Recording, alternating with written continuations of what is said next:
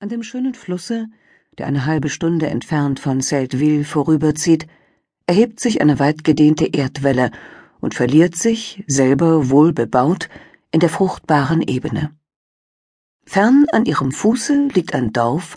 welches manche große Bauernhöfe enthält, und über die sanfte Anhöhe lagen vor Jahren drei prächtige lange Äcker weit hingestreckt, gleich drei riesigen Bändern nebeneinander. An einem sonnigen Septembermorgen pflügten zwei Bauern auf zweien dieser Äcker, und zwar auf jedem der beiden äußersten. Der mittlere schien seit langen Jahren brach und wüst zu liegen, denn er war mit Steinen und hohem Unkraut bedeckt, und eine Welt von geflügelten Tierchen summte ungestört über ihm. Die Bauern aber, welche zu beiden Seiten hinter ihrem Pfluge gingen, waren lange, knochige Männer von ungefähr vierzig Jahren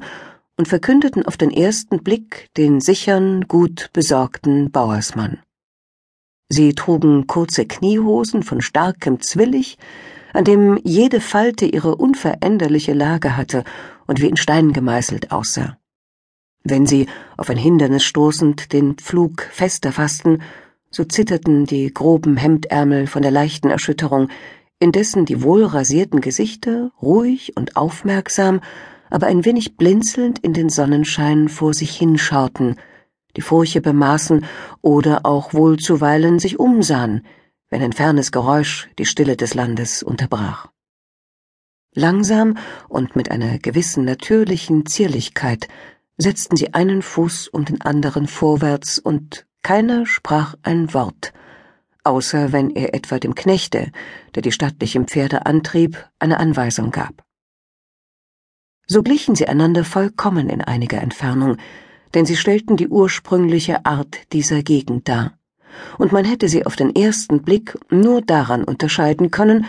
dass der eine den Zipfel seiner weißen Kappe nach vorn trug, der andere aber nach hinten im Nacken hängen hatte. Aber das wechselte zwischen ihnen ab,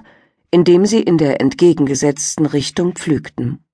Denn wenn sie oben auf der Höhe zusammentrafen und aneinander vorüberkamen, so schlug dem, welcher gegen den frischen Ostwind ging, die Zipfelkappe nach hinten über, während sie bei dem anderen, der den Wind im Rücken hatte, sich nach vorne sträubte. Es gab auch jedes Mal einen mittleren Augenblick, wo die schimmernden Mützen aufrecht in der Luft schwankten und wie zwei weiße Flammen gen Himmel züngelten. So pflügten beide ruhevoll, und es war schön anzusehen in der stillen, goldenen Septembergegend, wenn sie so auf der Höhe aneinander vorbeizogen, still und langsam, und sich mächtig voneinander entfernten, immer weiter auseinander, bis beide wie zwei untergehende Gestirne hinter die Wölbung des Hügels hinabgingen und verschwanden,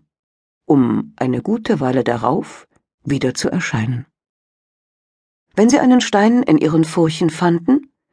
so warfen sie denselben auf den wüsten Acker in der Mitte, mit lässig kräftigem Schwunge, was aber nur selten geschah, da derselbe schon fast mit allen Steinen belastet war, welche überhaupt auf den Nachbaräckern zu finden gewesen. So war der lange Morgen zum Teil vergangen, als von dem Dorfe her ein kleines, artiges Fuhrwerklein sich näherte, welches kaum zu sehen war, als es begann, die gelinde Höhe heranzukommen. Das war ein grün bemaltes Kinderwägelchen, in welchem die Kinder der beiden Pflüger, ein Knabe und ein kleines Ding von Mädchen, gemeinschaftlich den Vormittagsimbiss heranfuhren. Für jeden Teil lag ein schönes Brot in eine Serviette gewickelt, eine Kanne Wein mit Gläsern und noch irgendein Zutütchen in dem Wagen, welches die zärtliche Bäuerin für den fleißigen Meister mitgesandt,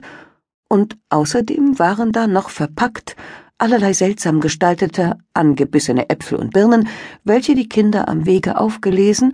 und eine völlig nackte Puppe mit nur einem Bein und einem verschmierten Gesicht, welche wie ein Fräulein zwischen den Broten saß und sich behaglich fahren ließ. Dies Fuhrwerk hielt nach manchem Anstoß und Aufenthalt endlich auf der Höhe im Schatten eines jungen Lindengebüsches, welches da am Rande des Feldes stand, und nun konnte man die beiden Fuhrleute näher betrachten. Es war ein Junge von sieben Jahren und ein Dirnchen von fünfen, beide gesund und munter,